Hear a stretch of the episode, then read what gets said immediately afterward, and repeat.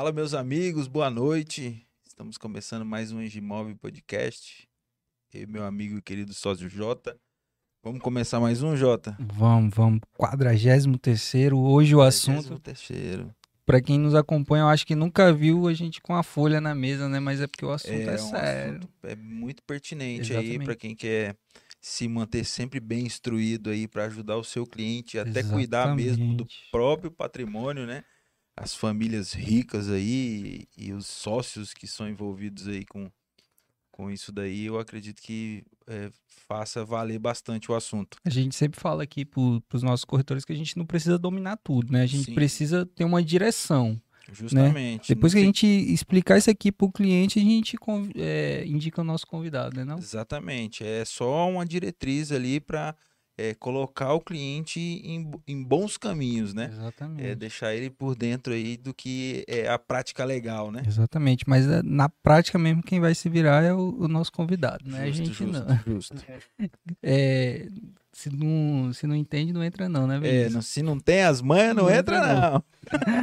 Vamos falar um pouquinho da gente aí, É faz um nosso da, jabá. aí. da gente aqui, a imobiliária Remax, né? A gente tem uma unidade aqui em Porto Velho e no interior em Jaru. Então, se vocês por um acaso precisarem dos, dos nossos serviços, a gente está à disposição aí, tanto para parte de venda, venda quanto da compra, quanto administração de imóvel e e Regularização, regularização, financia- financiamento, o que você precisar do ramo imobiliário, a gente vai estar aqui pronto para atendê-los.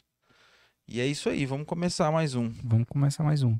E Vinícius, nosso convidado, ele é empreendedor, né, no ramo imobiliário também, mas como advogado também tem um escritório, né, Malba. Malba. Isso. Ele vai falar um pouquinho mais. A- a- as- uma das sócias dele já veio aqui, que é a Leide. Show. né? Legal demais. Ela manja muito, fala muito bem. E o nosso convidado é o Mikael, o nosso doutor Mikael. Seja bem-vindo. Seja bem-vindo. Obrigado aí pela Muito presença, obrigado. viu? Muito obrigado. Eu sou advogado há pouco tempo, né? A gente está entrando aí para o segundo ano de advocacia. Eu sou empreendedor há bastante tempo. É, a gente, assim, costuma falar que há pouco tempo, mas não, não mede a experiência, né? A dedicação que é, a gente que te acompanha vê que você tá bem inserido aí. Eu até mandei no, no grupo dos, dos corretores, né? Eu falei, ó, hoje é com o advogado dos corretores, né? Porque você Legal. tá realmente É. inserido aí, acompanhando o conselho, né?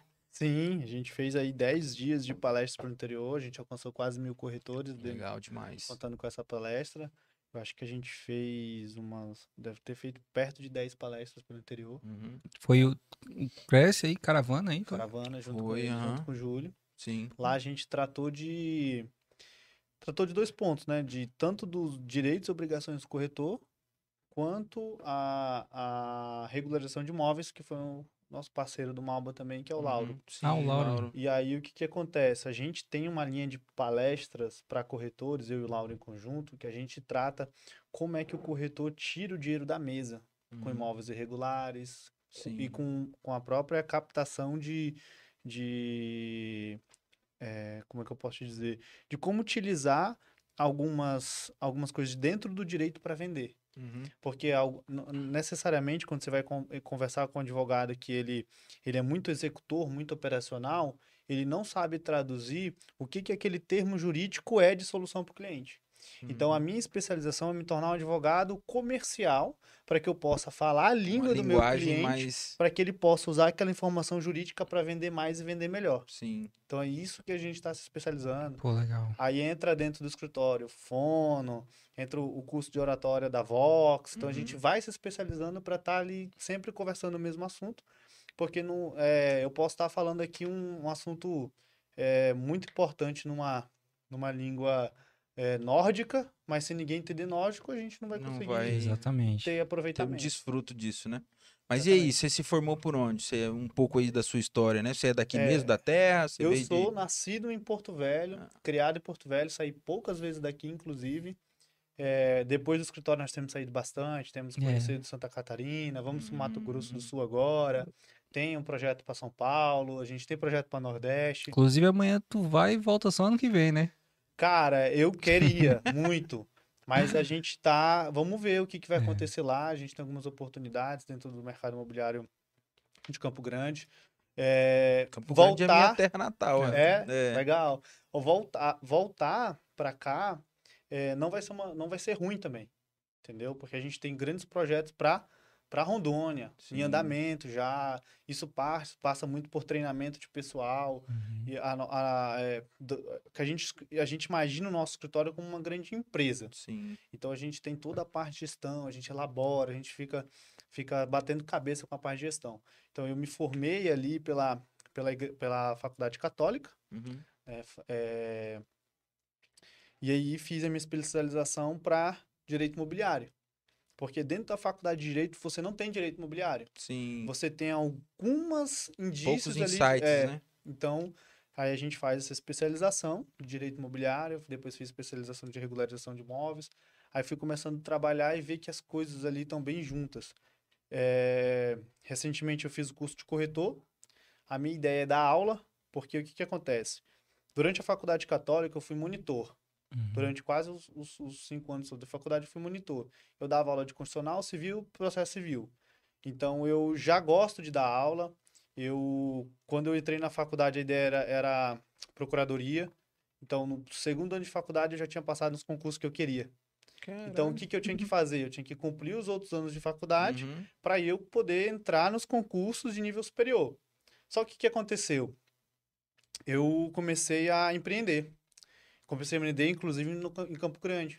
A parte de, de, Tu era de, de importação e exportação. Foi Tinha um pra amigo lá, a gente Ah. fez, começou a estruturar um negócio de importação e exportação e trabalhar lá. Ele trocava a operação de, de venda, de estoque, logística, e eu de importação, tributação, tudo. De tudo ou de uma área específica? Não, a gente fazia. é, Lá o agro é forte, né? não, a gente fazia lá, por incrível que pareça, é até engraçado, capinha de telefone. Ah, É, a gente fazia por lá, a empresa faturava mais de 100 mil por mês, Caraca. eram resultados bem positivos. caracas. E aí a gente parou um pouquinho também por causa da pandemia, Uhum. que os portos ficaram muito fechados. Sim. E, e agora a gente. E aí, durante a pandemia, um outro ramo que aqueceu pra gente foi o ramo de mineração. Então a gente. Deu um- O que, que deu aí, Felipe? Tô ouvindo minha voz mais? Saiu tudo aí. Foi eu que bati? Não, foi não. Foi alguma O- coisa ali. Desligou? Uai, do nada. Mas será que... Aumenta aí teu volume aí pra ver se tá ao vivo. Ainda ele tá falando ainda. Aí, agora, eu tô Agora voltou. Eu acho que só foi Voltou. o fone, né? O pessoal ouviu aí. Foi mal, galera. Uma falha técnica aqui. Vacilão. Esse, esse, é, esse é o lance do ao vivo. né? É. E aí a gente come, comecei a empreender na parte de mineração de ouro. Uhum. O que que acontece? É, a minha família já trabalhava, trabalhava de forma regular, então nós trabalhamos toda a regularização.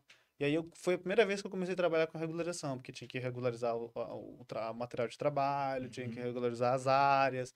E aí foi, fui começando a ter mais ideias Começou sobre na área, na parte mais difícil da regularização, né, É. cara? E aí, aí eu e meu irmão desde cedo também já, já trabalhava com regularização dos imóveis da família, Uhum. trabalhava com locação, então a gente tinha poucos imóveis, muito trabalho, e o, o, o nosso velho lá é bem sistemático. A gente tinha que pintar as paredes, tinha que fazer, Fazer um Enfim, negócio bem tinha feito, que fazer né? as coisas acontecer. Mão de obra barata é filho, né? É. Então, então a gente foi explorar um pouquinho nisso, mas isso deu bastante. é, deu uns anos avançado aí pra gente de conhecimento, de expertise, tive que aprender a negociar cedo. É. É, meu pai era um cara que resolvia as questões de inquilino dele na porrada, por exemplo. E aí ele Qualquer colocou. coisa a gente é, sai no tapa, né? Ele colocou dois magricelos com 14 anos, outro com 12, e falou: agora vocês resolvem do jeito de vocês. Não dava pra. Não dava pra resolver na porrada. Chama no gente- grid, né? a gente teve que aprender um pouquinho sobre leis, teve que aprender um Sim. pouquinho sobre fazer uns contratos. Aí a gente foi desenrolando, porque era, era as obrigações. Outra coisa de ter o, o pai como patrão é que tu não pode dizer não, né? É, Então, assim, a gente foi se virando nessa parte. E aí, eu- mas eu nunca pensei que eu trabalharia com imóveis. Nunca pensei. E quando a gente começou a ganhar dinheiro, tanto na importação, exportação e como no mercado de, de mineração, a gente, eu comecei a pensar, poxa, já tinha decidido que não queria mais serviço público Uhum. porque eu já ganhava mais do que eu pretendia ganhar no serviço público. Então não fazia sentido. E outra coisa, eu fazia estágio, trabalhava tudo e fazia estágio em órgão público. Eu me via muito preso ali, fazia, eu fazia Engessado demais, né? auditoria em prefeituras pelo Tribunal de Contas. Então eu falei, poxa, não, não é muito a, a minha praia e tal. E aí eu migrei, a gente fez alguns investimentos no mercado imobiliário. E, e como é que foi a tua família em relação a isso? Você falou, não, não vou pro serviço público, vou ficar aqui. Cara, sinceramente, a gente, a gente às vezes não espera. A gente. Como é que eu posso explicar isso pra vocês? Eu sou uma pessoa que nunca esperou muito apoio da família. Então, Hum. quando eu decidi fazer concurso, a mesma, a mesma Foi por você, né? foi por mim. Quando eu decidi sair dos concursos, foi por mim. Lógico que estabilidade, todo mundo fala, ah, beleza, você tá ganhando dinheiro Uhum. agora, mas vai ter estabilidade e tal. É, Recentemente, agora, eu tô quase para ser chamado também na Justiça Federal. E eu, eu penso muito nisso. Eu falo, cara, é, o pessoal tá falando muito do cenário é, ruim, mas eu falo assim, crise.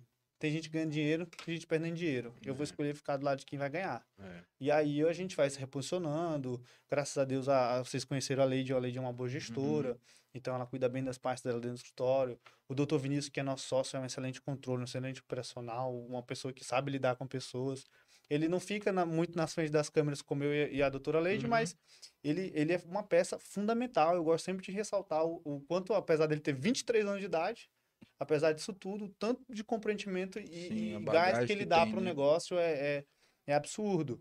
E, e então a gente. E aí, nessa minha história de, de investir em imóveis, eu falei, pô, gostei, né? Na, peguei uma, uma valorização bem alta na pandemia, acho que foi Uhum. muito bom para todos. Sim. E aí eu comecei a me posicionar na advocacia. Quando teve ali é, é, o cenário agora de muitas guerras, mudança política, eu comecei a fazer uma leitura diferente do mercado. Então eu pensei assim, dois pontos, e aí eu não quero apavorar ninguém também com o que eu vou falar aqui, mas eu pensei assim, a gente hoje fechou aí a assessoria jurídica de boas imobiliárias e pensei e comecei a, a traçar o seguinte: vender imóveis na pandemia foi uma coisa boa para todo mundo. Você não precisava necessariamente de um argumento de vendas, porque o- as pessoas estavam em casa e elas passaram a olhar a casa como um lar. Ela falou: Poxa, eu, eu tô aqui preso num apartamento muito pequeno, ganho bem, financiamento tá- chegou a 2.0. Pô, vou mudar para uma casa maior, eu quero piscina, eu quero churrasqueira, né? A, a ordem era Se todo mundo pra ficar, em casa. né? eu Mas quero quem ficar tinha bem, né? churrasqueira levava É. os amigos, continuou. A, a- gente tem que deixar de ser hipócrita. Muita gente fez. É, Vou colocar assim o termo rolê em casa, tava em Sim. casa, mas tava em casa com os amigos. Entende? Quem não tinha, infelizmente, ficou numa situação muito ruim. Então, o próprio mercado, ele incentivou com que as pessoas se movimentassem a adquirir novos imóveis e dar uma rotabilidade, uma, uma aquecida no mercado. Uhum. E a minha leitura agora, não só pelo medo, mas por questão de cri- crise mundial também, é que agora sim, o cara tem que ser bom. O cara tem que ser bom. Ele tem que ter os argumentos, ele tem que ter estratégia de venda, ele tem que saber usar, é, saber usar as ferramentas que ele tem. E aí a Uhum. gente modelou para essa parte de baixa do mercado uma advocacia, não como uma prestadora de serviço para o corretor, para a imobiliária, para a construtora, para a incorporadora, mas a advocacia como uma ferramenta de gestão. Eu posso te dar o feedback do que está funcionando na tua estrutura. Para a Uhum. partir disso, tu tomar as decisões necessárias para treinar a tua equipe, para buscar melhorias. Porque hoje, qualquer percentual que tu aperfeiçoa dentro da tua estrutura, tu ganha dinheiro. Porque o dinheiro está enxuto. Hoje, o teu cliente ele vai te fazer perguntas mais do que ele fazia naquela época, porque agora ele também tem medo de arriscar. Outro ponto também, é, durante muitos anos, pelo que a gente acompanhou nas análises, é, o corretor ele não era demandado judicialmente. Então começa já no sul para vindo para cá um, um alto potencial de demandas contra o corretor. Por quê? Porque o, o, o corretor ele era muito visto como uma um mero intermediador, uma pessoa que ligava as pontas. Hoje você tem muito, hoje tem corretor intermediando corretor. Então fica um, um- um- um negócio assim bem grande. E, A parte rural que tem muito na isso aí, parte hein? rural- Cara, um corretor querendo intermediar o outro. e aí o cliente ele quer saber, ele, ele tá com medo de, de, de investir, tá com medo de, de fazer um pulo maior do que a perna e cair no momento em que tá ruim. E Então ele- muita gente falando, às vezes, até atrapalha, né? Exa- assim. Ainda mais essa exatamente. questão de Comunicação. corretor Não, com é a... Entra naquela brincadeira Telefone de sem telefone sem fio. Cara, a informação chega totalmente torta, pô. Torta. Exatamente. Então, nesse cenário, a gente, a gente vai adaptando a nossa advocacia Uhum. para ela responder o que o mercado precisa. Porque nós somos empreendedores, o empreendedor é adaptável. O que, que a gente tem de contrapartida é posicionamento. Sim. Hoje a gente se posiciona para o mercado. Então, é, tem coisas que, embora batam bastante no- na porta do escritório, a gente tem que dizer não pelo nosso posicionamento. Por exemplo, a Sim. gente é, dificilmente entra com ação contra corretores. A gente tem ação rolando, ah, o colega advogado vai puxar lá, vai colocar minha OAB lá, vai ver se eu estou processando algum corretor. tem, tem, mas isso também tem que ver que o nosso escritório ele tem 10 meses. Então a gente tem um histórico de mercado imobiliário antes do Malba. A gente está criando a marca Malba posicionada perto do empresário, do empreendedor, mas a gente tem uma história de advocacia. A doutora Leite tem sete anos de advocacia. Então existe também essa história. Processos não, não acabam da noite para o dia. É. Mas a gente é, é, é, tem essa postura de ir se posicionando do lado do mercado. É, a gente gosta de falar bem assim que falar do, do jeito assim caloroso que o mercado abraçou a gente, porque hoje a gente é bem conhecido no mercado, é, é, é bem legal ter essa interação com o corretor. Eu realmente me propus a estar totalmente dentro da operação, conhecer, fiz o curso de corretor, vou fazer o curso de avaliador de imóveis, vou dar aula para corretores. Já percebi o seguinte que quando você vai ter uma aula de direito imobiliário dentro do curso de TTI ou da faculdade, ele é uma aula de, ele é uma aula de direito. E aí, o que, que acontece? Você tem um espaço muito curto para eu te, te ensinar institutos jurídicos que demoram cinco anos para a gente aprender, Sim. dentro de uma única carteira. Por exemplo, direito civil, Uma eu tive base simples, né? 14 cadeiras de direito civil na Católica. Eu tive mais direito civil do que, do que, do que períodos. Ou seja, teve períodos que eu tinha duas, três cadeiras de direito civil. Então é muito grande, não dá para fazer. O que, que eu tenho que fazer para melhorar a qualidade do ensino na ponta? Que é onde entra a Giovana da CETEPS, que está fazendo essa parceria, que é o, o, o caso de pegar o direito e falar o seguinte: o que que isso pode invalidar o teu contrato? Te explicar lá na base. Vamos colocar ali o, o curso como se fosse a categoria de base, né? Uhum, Eu sim. vou te ensinar a chutar. Eu vou Uhum. falar, olha, isso aqui, ó, dentro de tudo que tem no direito, Esse é são o essas gol, né? coisas, Essa é a bola. essas são que- as coisas que vão fazer você ter algum problema jurídico e essas são as coisas que vão te salvar. E aí a gente Uhum. foi, a gente vai se adaptando, vai. Enfim, é bem isso. Então, A- então Até porque o corretor, nós somos muito acelerados. Então, para a gente aprender, tem que ser de uma forma É. bem direta, né? tem que ser específico. Então, E, e esse estudo vocês já fizeram junto com a Giovana sobre, sobre a, a- a- o- essa forma de ensinar para o corretor de imóveis. Isso, ela quer, ela quer, ela falou assim, Micael, é, é muito importante ter alguém que está inserido, porque tu pode ver o que, que é o dia a dia do corretor e passar para os nossos alunos. É, não dá para dizer que no período de um curso de TI dá para ter a melhor formação, Sim. mas é aquele princípio de excelência, Uhum. né? É, faça o melhor que você pode, enquanto você não pode fazer melhor ainda. Então, se a gente pode trazer um curso mais nichado, mais específico, mais interessante, porque a maioria das aulas são à noite, todo mundo está cansado, trabalhando, tá? Eu vi pessoas lá é, o TTI é a oportunidade da vida da pessoa. Eu não vi isso na faculdade de Direito. Eu não vi. Da forma como eu vi ali, não. Então eu falei, cara, hoje eu prefiro me entregar num curso de TTI que remunerar, questão de remuneração paga menos do que um, um, um- dar aula na faculdade, dar aula em cursinho, mas porque aqui eu vejo que eu posso fazer diferença mudando a vida das pessoas com uma coisa que eu gosto de fazer. Eu, eu daria aula de graça. Eu ainda vou ganhar algum trocado por causa disso? E vou realmente e- fazer essa diferença? E o interessante para você é, e para o escritório é que você está ali no, no seu público-alvo, né? Também, estrategicamente, falando de, de forma Uhum. comercial, o que, que vai acontecer? Muitos colegas, no nosso acompanhamento das aulas, eu da, a pessoa, o professor falava isso, eu falava, olha, juridicamente vai ser assim. Isso pode tra- Então, muitos colegas passaram a me procurar depois do curso, justamente porque ele já começou a ver, ó, esse cara vai me ajudar para não dar um problema. É. Esse cara vai me ajudar quando der um problema. Esse cara vai me ajudar quando eu achar que tem uma oportunidade. Entendeu? Então a gente vai, vai estando dentro do mercado. E hoje eu posso falar para vocês que eu estou muito mais no meio dos corretores do que dos advogados. E, e as imobiliárias que vocês prestam serviço, que nem você comentou aí, você dá essa assessoria para os corretores dele também, esse treinamento e tal? Isso, a gente faz o treinamento da seguinte forma. É, nós damos hoje as imobiliárias que a gente fecha mais tem, tem relacionamento com locação. Porque são as brigas do dia a dia. Mais problemas. Locação, É? Meu então, Deus ou então hoje a, a maioria, acho que deve ser uns 80% das imobiliárias que a gente tem é locação. Então, é, é WhatsApp todo dia, a gente tem um advogado disponível para imobiliária. Ah, eu preciso de dúvida, eu preciso de notificação, eu preciso saber como é que eu falo com o meu cliente. Então, a gente tem à disposição. A gente tem também dentro da nossa, da nossa, do nosso sonho. Eu vou te falar que às vezes não dá para a gente cumprir isso, mas acho que 90% a gente cumpre. Que é o seguinte, o cliente manda mensagem e responde. Não ser um Sim. advogado que some. Por Uhum. quê? Porque o mercado imobiliário ele é dinâmico. O corretor, às vezes, ele tá ali. Se ele não tiver o momento certo, ele É perde a time, venda, é. ele perde o cliente. Então, a gente já entendeu isso. Então, por exemplo, é... cheguei a dar palestra orientação domingo. Final, final de tarde de domingo. Porque é o tempo que eu sei que o meu cliente tem disponibilidade. Uhum. né? Eu não sou um, um- um advogado. Se vocês forem no meu escritório, não tem minha sala. Eu trabalho no dia a dia. Eu vou na imobiliária, eu descubro o que está faltando, o que precisa. Hoje a gente está montando parcerias estratégicas para começar a trabalhar dentro, dentro do nosso escritório áreas que ainda não são trabalhadas dentro das imobiliárias, como tributação.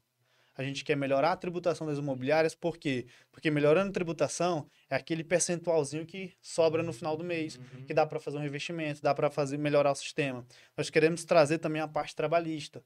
As, as, as imobiliárias que têm poucos problemas com trabalhista, porque em tese eram para que os corretores fossem associados, mas muitas delas não têm contrato de associação Uhum. e outras têm contratos gene- genéricos. Uhum. Então é muito fácil para o corretor desqualificar aquilo e entrar com uma ação trabalhista configurando o vínculo trabalhista. E isso dá um sério problema, porque ele vai pegar ali, o corre- o corretor, ele ganha muito bem. A verdade é essa.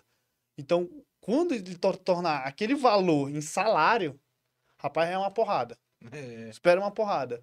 Então a gente está montando as parcerias, construindo o nosso, o nosso, a nossa assessoria para que ela possa entregar eh, não só direito imobiliário, não só execução civil, não só tira dúvidas, mas também eh, trabalhos de compliance dentro dessas imobiliárias, pra, porque é o que eu falei para vocês, a gente entendeu que na fase fácil todo mundo É. vive, vive. Na fase difícil é hora de sobreviver.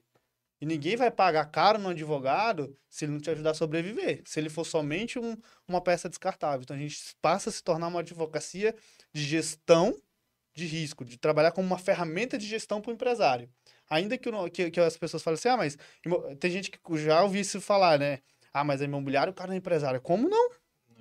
É um monte de pessoa para coordenar, é, é- é uma dificuldade, são muitas peculiaridades, porque existe, é, por exemplo, quando você fala de um, de um vendedor comum, ele tem, umas, ele tem as regras básicas do Código Civil. Quando você fala de um, de um vendedor no estilo de, de ser um corretor de imóveis, a gente está falando de um profissional habilitado, a gente está falando de um profissional que tem um código de ética, a gente está falando de um profissional que tem que observar muito mais regras, um profissional que tem um capítulo só para ele no Código Civil, só sobre a corretagem. Então, é diferenciado, é mais difícil. Então, eu falo assim, empreender no mercado imobiliário, como a imobiliária, vamos falar de empreendimento de incorporação, construção, lançamento, qual que é isso? Quem toma a primeira porrada? Quem está exposto? É. Quem é o rosto que coloca lá? Qual é o nome que vai na porta do negócio para falar, olha, divulgação? Quem é que divulga o negócio? É a imobiliária. Quem é a primeira? É como se fosse, é, eu gosto de falar assim, se fosse uma guerra, a imobiliária está na trincheira. E muitas vezes, a- se você for pesquisar numa guerra, quem morre primeiro, quem, com todo o respeito à palavra, quem se dá mal, É quem tá na quem tá na trincheira. trincheira. Exatamente. A Leide falou muito com a gente sobre corporação, tudo. Ela explicou isso aí, foi muito legal. Ela, ela, ela- eu, eu falo assim, eu tô segurando ela aqui. Porque o, o, o Brasil quer incorporar. Que- Não é que, não é, não é que quer, ele tá incorporando. A gente vê que aqui tem alguns players Uhum. interessantes. Tem players, de, tem, mas eu vejo assim, não, é, posso estar enganado, mas essas são informações que ela saberia dar melhor do que eu. Mas que há players aqui, daqui da terra, que estão incorporando. Mas ainda há mais players de fora, pessoas vindo de fora, empreendimentos de fora, Querendo acreditando incorporar aqui. aham. É.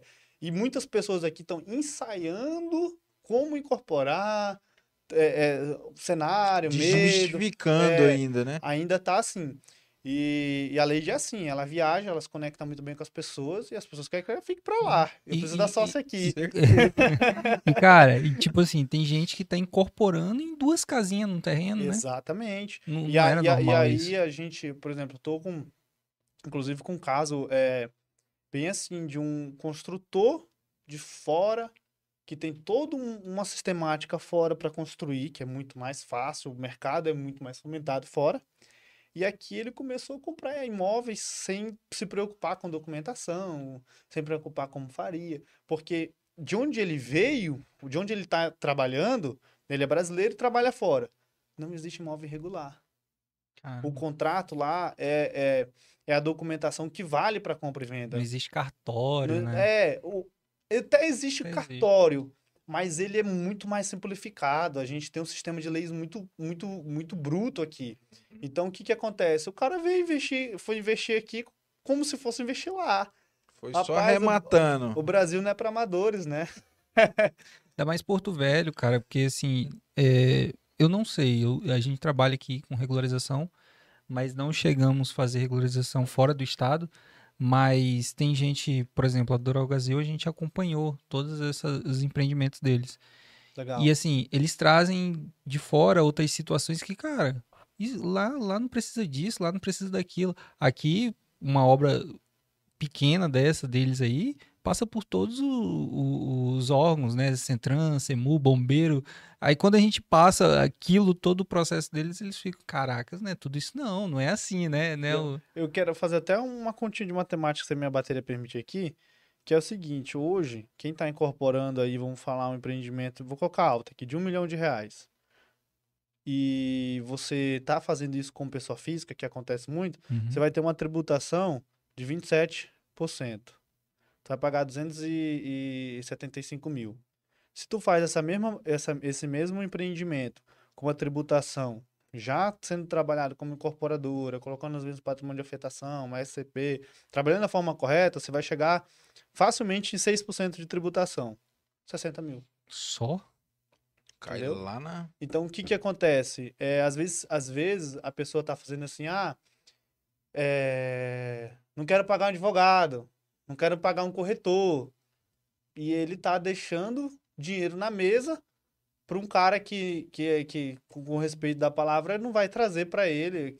Ele tá pagando alguém que tá prometendo para ele saúde, educação e qualidade de vida.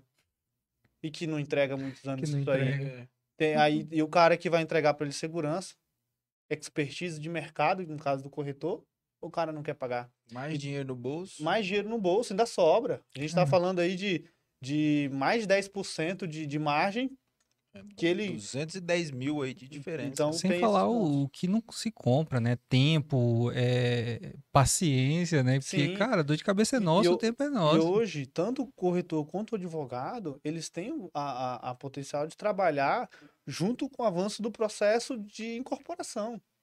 Porque a incorporação já é isso. O que, que, que é? Você está vendendo um sonho.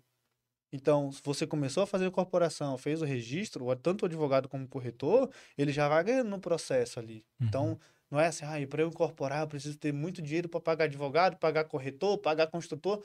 Não, justamente o processo de incorporação basicamente é construir sem ter dinheiro. Ele, e, e visar o só a que acha que vai gastar, né? Não que o que Sim. vou gastar para me e- resguardar e- de várias coisas. E esse é o legal, por exemplo, da lei. Ela tem, ela tem toda a parte jurídica, comercial que precisa fazer dentro do processo de corporação. Então, às vezes, o cara que tem ali duas casas e tá vendendo, que a gente tem cliente que começou a gente, com a gente Uhum. assim, o cara vai, se ele ficar sozinho, sem, sem advogado, sem corretor, ele vai demorar muito mais para crescer do que se ele começar a pegar essa margem que ele tá fatiando, deixando fatiado ali, Uhum. começar a absorver aquele negócio, reinvestir, e aí é um efeito bola de neve. Aí uma atrás da outra, né? Uma atrás da outra. E pra gente entrar aí um pouco no assunto do da proteção patrimonial, né? É, uma breve descrição do que, que é um, uma proteção patrimonial para o pessoal entender, né? É, mais o básico, né? Para a gente ir avançando nisso daí. Isso. É, tratando de maneira não jurídica, né? Pra gente não ficar falando termos aqui jurídicos que só servem para advogado, Uhum. o que que seria? É, proteção patrimonial são conjuntos de ações que você faz para que o teu patrimônio ele fique preservado. Então isso aí, de forma geral, como você solicitou, Uhum. é muito grande. Sim. Então a gente Até porque não envolve só imóveis, né? não envolve só imóveis. muitas outras coisas. O que, que acontece? É, quando a gente fala de proteção patrimonial, isso tem conjuntos jurídicos, arranjos jurídicos que a gente vai trabalhar, e tem arranjos é, que a gente gosta de chamar de extrajudiciais, ou entenda-se, não jurídicos. Uhum. É, o que que acontece? É, de uma certa forma, a gente coloca como jurídico e não jurídico de forma leiga para aquilo que vai precisar do Poder Judiciário e daquilo que não vai precisar do Poder Judiciário. De forma é, é, mais técnica, tudo que vai envolver patrimônio é jurídico. Porque é, o fato jurídico, ele é aquele um fato natural que tem uma observação dentro do direito. Então, eu estou te falando que hoje, basicamente, dentro do mercado que a gente insere, todo imóvel é um fato jurídico. Ou seja, todo imóvel envolve uma questão jurídica. Se você for lá e colocar as questões que envolvem o imóvel, tanto dentro da Constituição como do Código Civil, você vai ver que 90% das coisas envolvem imóvel, de certa forma. Tá? E muitos institutos hoje que são usados como função social da terra, ele começa dentro da relação do homem com o imóvel. Então, a nossa relação que liga é, ser humano a uma habitação, a uma propriedade, é, primeiro veio do imóvel. Hoje já se fala em propriedade intelectual, propriedade de outras coisas, mas a, a ideia de propriedade ela vem de dentro do imóvel, quando o homem começou a se sedentarizar lá, ficar e se reunir em cidades, tudo isso foram questões de lutas históricas e tudo mais. Então, hoje, quando a gente fala de proteção patrimonial, de forma geral, ela é tudo que vai envolver imóveis, de certo ponto. Dentro de imóveis, a gente tem um negócio chamado direitos reais. Os direitos reais envolvem imóveis e as coisas que estão circulando atrás deles, por exemplo, cota à parte, investimentos, tudo isso também significa imóveis. Quando, por isso que o pessoal fala é, fundos imobiliários são imóveis, porque você está comprando direitos sobre imóveis. Então a, a segurança não é só investimento e rendimento, é tijolo, de certa forma é tijolo. Uhum. Então você está comprando tijolo. Então é, é, é o, o, imóvel ele é sui generis, ele é totalmente diferente nas relações jurídicas que ele tem. Por isso que a proteção patrimonial dentro da parte imobiliária ela se torna essencial. E aí eu, eu gostaria de falar que é, por exemplo, quando você faz uma regularização no Brasil, que existe imóveis irregulares, você está trabalhando proteção patrimonial. Porque se você tem um conjunto de contratos que não estão sendo passados para as pessoas que deveriam, estão por meio de procuração, tu está criando uma insegurança jurídica. Pode ser que no decorrer daquela cadeia de contratos, no final, seja impossível a regularização e a pessoa não consiga colocar aquele imóvel no nome dela e ela vai perder aquele imóvel. Muitas vezes, não, não, não que é impossível, tem vários procedimentos de regularização, mas ela pode perder por um uso capião de outra pessoa. Aquele imóvel pode se perder, né? A gente tem casos emblemáticos na Amazonas de pegar fogo no cartório, sumir documentação, né? Então, assim, é, é, é, muito importante que se tenha essa, essa, essa propriedade, né? Que, que cuide dessa parte de regularização. É, quando eu falo de regulação, eu falo mesmo da propriedade, não de uma uhum. verbação, então, alguma coisa vamos assim. Vamos dizer que já de um início aí, a proteção patrimonial já começa a pessoa documentando o imóvel começa no nome dela. Começa documentando, começa fazendo uma boa análise de risco. Então, hoje, é, a, como é que eu posso te dizer? O contrato imobiliário ele é feito a partir de uma análise de risco. Por quê? Porque tu tem que encontrar a situação daquele imóvel. Uma parte mais importante do contrato imobiliário é a situação do imóvel. É uma das primeiras coisas que vem no contrato, Até né? porque é uma promessa, situação do imóvel. Né? É. Então você tem que conseguir identificar. E aí entra um ponto até de, de responsabilidade. No artigo 723 do Código Civil, ele vai falar que o corretor é responsável por todas as informações. Então, o Código Civil ele traz uma responsabilidade muito maior Direta, né? do que você. É, que a legislação do Cresce, que é uma legislação mais específica para o corretor, ela traz que o corretor é intermediador. O Código Civil não. Ele fala, olha, o, o, corretor, ele, ele até gosta de fazer sempre essas perguntas nas palestras, é o que que vende o corretor de imóveis? Ah, vende sonho. Ah, vende glamour, vende luxo. Não, o corretor de imóveis, ele vende informações. Se ele não entende de documentação e não tem alguém da equipe que entenda, como é que ele está passando a informação correta? Uhum. Ah, é, se ele não, não estuda aquela área de mercado, aquele tipo de imóvel que ele está trabalhando, como é que ele vai trazer a informação correta? Então, o Código Civil responsabiliza o corretor pelas informações, não trabalho, não, não, não pela intermediação em si. E, e aí você pensa, poxa, mas aí querer que o corretor traga todas as informações e responsabilizar ele juridicamente é demais. Eu entendo, existem alguns limites já posicionados pelo STF, pelo STJ, mas o, o que eu quero dizer é que realmente o código tenta é, trazer esse, esse, esse, esse maior hall de, de especialização para o corretor, de, de, de know-how de mercado, Sim. de know-how de segurança jurídica. Inclusive, traz a segurança jurídica. É, não, é, não é pacífico isso que eu vou falar, é um entendimento muito pessoal meu, mas é, eu entendo o seguinte, que se hoje tu tem, tu presta para o teu cliente final um, uma elaboração do contrato e ele tem algum problema com aquele contrato, tu não consegue falar bem assim, pô, foi meu advogado que fez. Porque o Código Civil traz que a segurança jurídica é a responsabilidade do, do, do corretor. É então, então, o que, que acontece? Você toma a porrada do corretor e você não consegue repassar para o advogado. Então, o que, que acontece? O que eu estou te dizendo? Mesmo que você tenha uma assessoria jurídica, você tem que entender ou ser é né? curioso de conversar com o teu advogado e ter aquela... Por que essa cláusula? Por que Debater isso? com Entendeu? ele, né? Porque a, a, a, a, a, grande, a grande sacada para o corretor de imóveis é qual a informação que você tem sobre esse negócio que ele não tem. Porque se vocês não tiverem, se tiverem as mesmas informações, eu vou decidir porque um é mais bonito, outro é mais, é mais legal. Mas se você tem uma informação chave, ainda que jurídica, consiga traduzir isso para o teu cliente, tu tem uma informação que outro não tem. Que eu leve segurança, né? Que leve segurança. Então, traz essa, esse aspecto de segurança para o corretor de imóveis. Então, uma, a, a proteção patrimonial, ela vai começar, isso aí para o pessoal que não é, que não é, não é corretor, tá curioso para saber, se você compra mal, o imóvel, compra de qualquer jeito, não procura um corretor especializado naquela área, alguém que possa te dar um suporte ou até mesmo um advogado. Lembrando que o advogado ele ajuda nas questões jurídicas. O advogado não vai atrás de imóvel, o advogado não tem uma carteira de imóveis, o advogado é, não pode vender imóveis, ok?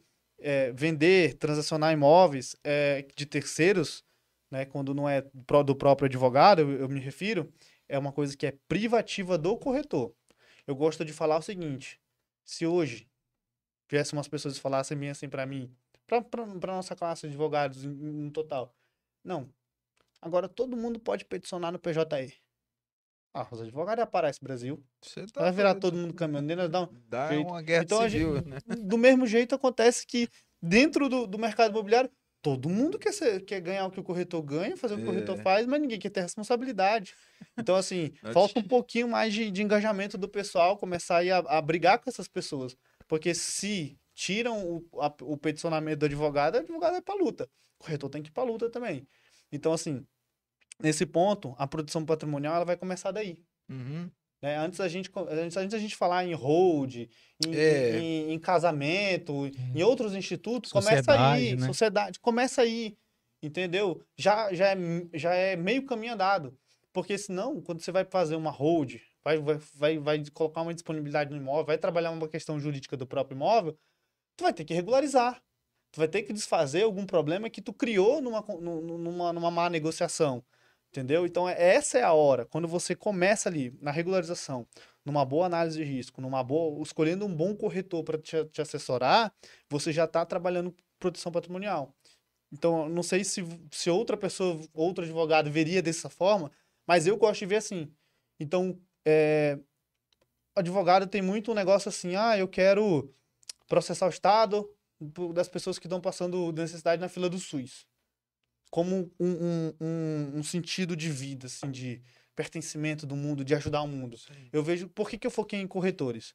Porque se eu fosse ajudar pessoa por pessoa que, que faz um contrato de compra e venda, que faz uma, uma transação imobiliária, eu sou muito limitado. Uhum. Meu tempo é limitado. Eu teria poucos clientes e eu ia mudar a vida de poucas pessoas. Quando eu trabalho junto com corretores, cada corretor que trabalha, que passa um pouco pela minha história, que conhece um pouquinho, que tira uma dúvida, que a gente começa a fazer uma parceria, ele vai atender milhares de pessoas. Então eu consigo alcançar a segurança jurídica, eu consigo ir muito mais longe. E esse é um princípio de empreendedor. Sim. Alavancar é o que? É ser empreendedor. Então o que eu penso, o resultado final, ele vai chegar se eu for direto no cliente final. Vai, mas eu sou limitado. Se eu consigo alcançar o corretor, fazer com que o corretor melhore é, a, a- a qualidade de trabalho dele, usa a informação de forma correta, ele vai alcançar muito mais pessoas. Isso é mais exponencial. Eu consigo ser exponencial no meu propósito. Então, por isso que eu gosto de ver a questão do proteção patrimonial, desde a regularização, desde a compra. Todos esses pontos são muito importantes para a gente começar a falar de proteção patrimonial. Caracas. É bastante coisa, bastante coisa. E, e pra gente entrar mais a fundo aí, vamos mandar um alô pra essa galera que tá com a gente aí. Pessoal que tá ao vivo aí, obrigado. Não esquece de deixar o like pra gente aí, pra fortalecer os nossos conteúdos. Primeiro é o de sempre aqui, né, cara? Se não, se não é inscrito também no canal, se inscreve aí pra gente é, conseguir alcançar mais pessoas, né? E o grande Nonato aí tá presente aí, boa noite. Mandou aí o Dr. Micael, um gigante. Nosso corretor aí, o Caio também. Você pulou o, o, o público, pô. Primeiro comentário aí. Aonde? Ah, sim, verdade. Ô, Públio, valeu aí pela, pela presença aí. É... Aí a Poliana também mandou um boa noite. Poliana Pereira da Silva. O Abreu, seu Abreu aí, mandou um alô também. Agora esse nome aí, Hooligans. Hooligans. Rapaz, quem que é esse Hooligans? Mandou um textão aí, Mandou ó. um textão, é. Lê aí pra nós. É a. É a, pro- é a pro- proteção ao patrimônio da pessoa física que possui participação societária que é realizada com o objetivo de evitar que o patrimônio pessoal do sócio aí, seja atingido por dívidas da empresa. Mas continua falando que eles estão ouvindo.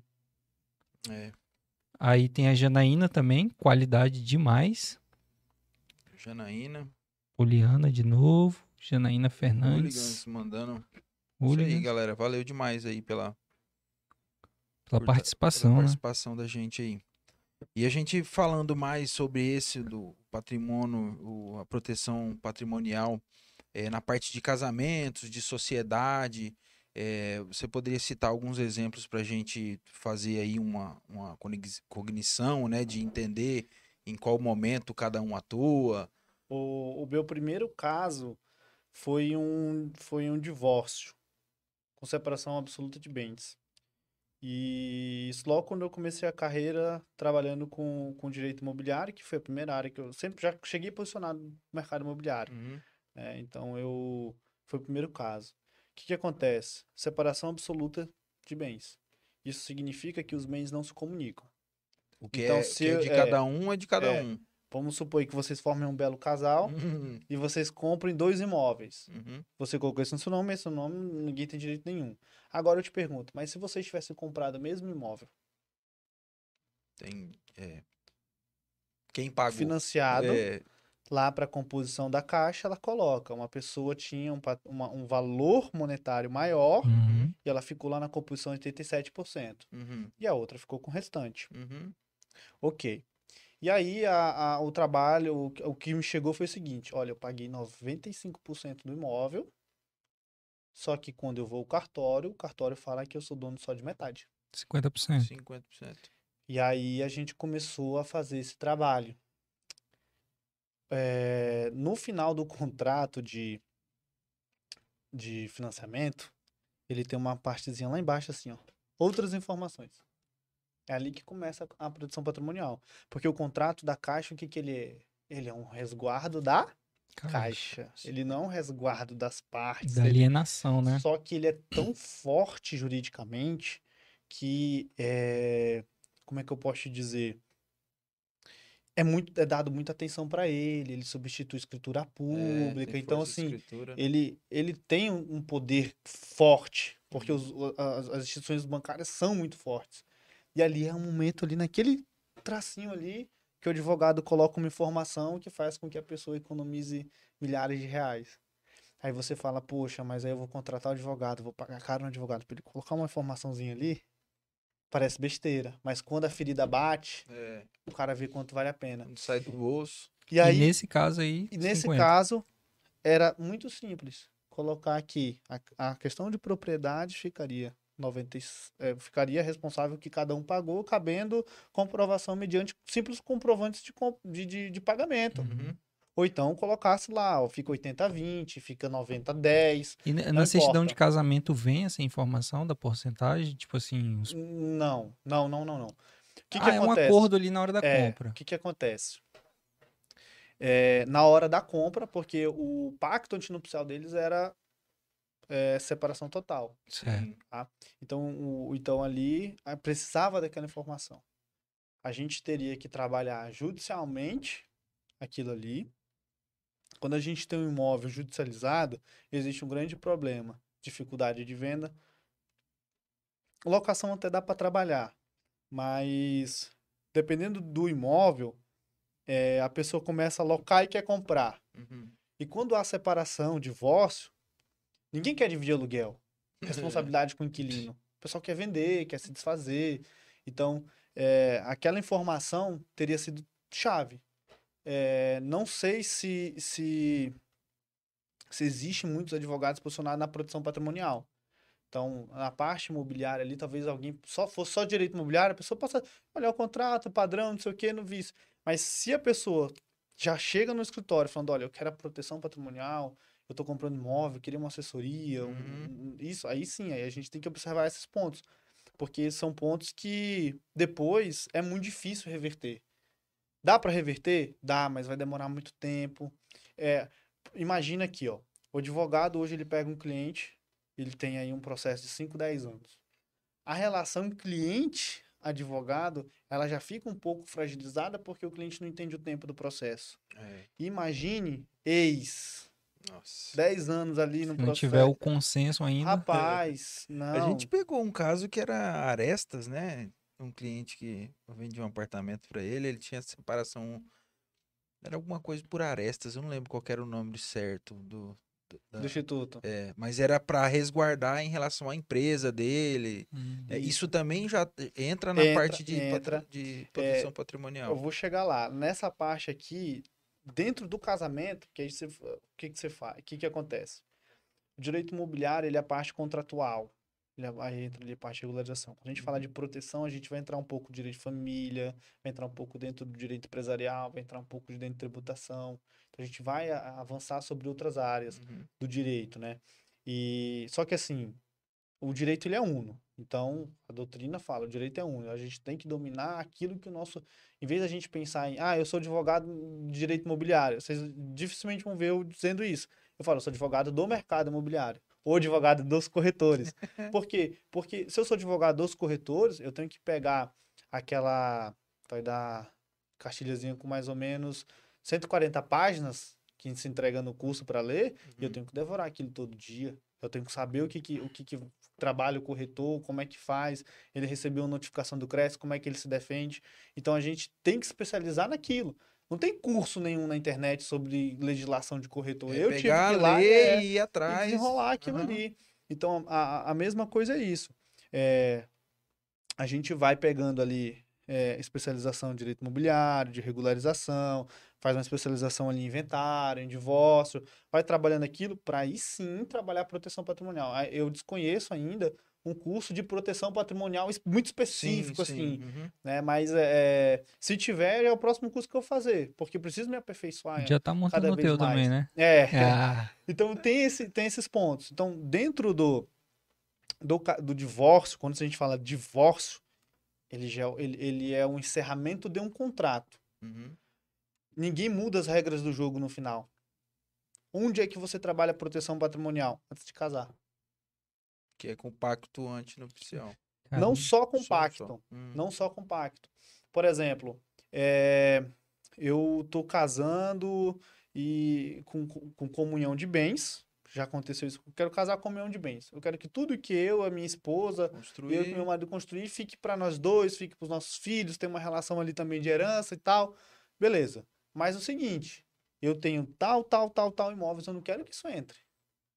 Então, o que que, eu- o que, que eu faço? Eu, eu quero que ele que ele que ele entre para, sei lá, para uma herança, eu quero que fique com um filho e tal. Então a gente trabalha ali questões de, de proteção, coloca cláusulas de, de, de incomunicabilidade, Doação então, para usufruto. doação. Então já vai trabalhando aquelas questões mais de família ali, mas tem que ser antes. O cliente ele tem que falar antes de assinar os papéis. E aí entra um problema do Brasil. O Brasil não discute casamento. né? E aí não é um mal, não é um mal de. O pessoal acha que é agressivo, né, cara? É, Já tá pensando no isso, fim, né? no fim. Mas, é, Pessimista. mas de toda, toda certa forma, todo contrato ele tem um encerramento. O contrato de casamento ele pode ser um encerramento com uma, com uma, uma separação, Não, ele o- pode o- ser com a morte. Justamente, o Entendeu? encerramento é. Mas ele vai ter um encerramento. Principalmente aquele. O, cara que já vem, ou a mulher que já vem com, com filhos, né? Ela tem que Sim. pensar, ele tem que pensar nesses herdeiros, né? né? Então, são muitas variáveis. E aí a gente Demais. vai encontrar é, soluções jurídicas, e não falando tecnicamente de fato jurídico, mas jurídicas no sentido de é, é, técnicas de advogado, e não jurídicas que são, sei lá, como eu posso dar exemplos aí de técnicas de seguros, por exemplo. A gente trabalha os seguros em alguns casos, inclusive dentro da nossa sociedade, poxa, que são geniais. Eu vou dar um exemplo aqui, entrando um pouquinho na parte empresarial. A gente teve um caso de um cliente que ele queria fazer a hold, mas ele não queria, e aí não vou, não vou poder dizer o motivo, ele não queria colocar um dos filhos. E a mulher, quando toda vez que ele falava aqui na reunião, a mulher, Ficava- não há um consenso. Uhum. A hold é uma coisa que ela tem que ter um certo consenso. Então, Mas, assim, mas aí, assim, assinou, é, tá em consenso. é, Vamos dizer, e- essa é você perceber essa expressão e tudo Só mais, quando e a a gente- pessoa. que o pessoal fala assim, ah, hold é seguro. Hold é seguro se é feito de forma segura. Então, o que que acontece? Eu já vi hold com móvel, com móvel irregular. Não tem como ser. Não tem como, não tem como passar propriedade. Fica um negócio esquisito. Uns contratos, que o que a gente fala contrato social, né? E, e aí ficam umas coisas esquisitas. Mas a, a intenção é, por exemplo, vou dar, vou dar, dar a saída desse caso primeiro.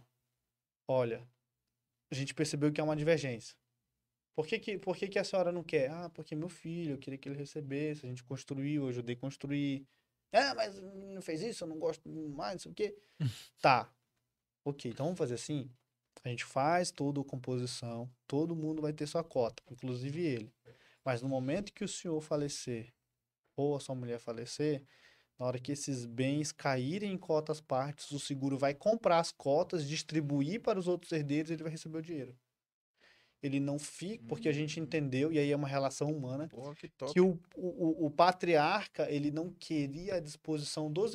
Ele não se importa se o cara não vai, vai, vai receber dinheiro ou não. Ele não queria junto daquele conjunto de bens patrimoniais que ele adquiriu durante a vida. Então a gente teve que usar essa saída, buscar a saída. A gente foi atrás de uma especialista em consórcios, é, per- perdão, consórcios não, Seguros. seguros personalizados, e ela desenvolveu todo, toda essa questão pra gente. E aí a gente conseguiu colocar isso aí. É, então são, é uma saída não jurídica que Uhum. resolve um problema que também não é jurídico Sim. de certa forma, é um problema de afinidade, de problema familiar. Então, a gente tem que ter essas saídas. Eu vou te falar, dá sempre para pensar nessas saídas não jurídicas? Não. Normalmente a gente vai no que a gente tem expertise, que é a parte jurídica.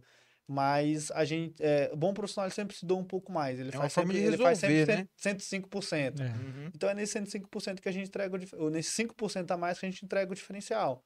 É, graças a Deus, nesse caso, a gente conseguiu pensar nisso, tá tendo uma saída cor- correta, mas aí o, o- o- entra no problema da hold, que é o seguinte, primeiro, hold não é acessível. Segundo, é, se ela não é acessível, tão acessível, não é um produto barato, Uhum. E você faz de qualquer forma, e ela não funciona da forma correta, você gastou dinheiro à toa. Então são questões que tem que ser visto, e depois eu posso entrar mais um pouco nesse assunto, mas a, a, a, questão é, hoje o pessoal tem, tem mania de achar que a hold resolve tudo, ela não resolve. Pelo contrário, em alguns pontos ela pode piorar, e ela piora, entendeu? E Principalmente em questão tributária, ela pode piorar o cenário. Então tem que saber o que o cliente quer. Às vezes o básico, um testamento, resolve a situação. Uhum. Então, quando eu comecei a pensar em trabalhar com hold, eu falei, não, vou fazer hold com tudo. Aí a gente vai estudando, eu falei, não, não, hold não Não dá. cabe para tudo, não é, uma, não é uma, uma visão estratégica. Pô, se eu for pensar só nos honorários, eu vou colocar hold para todo mundo. Uhum. Mas se a gente for pensar na acessibilidade, na eficiência, tem outros institutos, outros mecanismos de proteção patrimonial que a gente pode ir utilizando dentro do direito empresarial, dentro do direito de sucessões. Então, é, aí a gente vai usando a expertise de cada ponto, cada caso, a gente vai aprendendo, vai crescendo. A gente tem um negócio no escritório que se chama experiência organizacional. Então, se eu tenho um hard case, que a gente fala que é um caso desse, eu conto essa história para os filhos, que seriam os, os estagiários, os advogados júniores, a Um equipe. estudo de caso. É, então a gente faz lá um- uma análise do caso, explica isso. Por quê? legal. Porque no futuro eu posso não estar na, minha, na, na frente da minha organização. Mas esse ensinamento, essa sacada, tem que estar dentro da minha organização.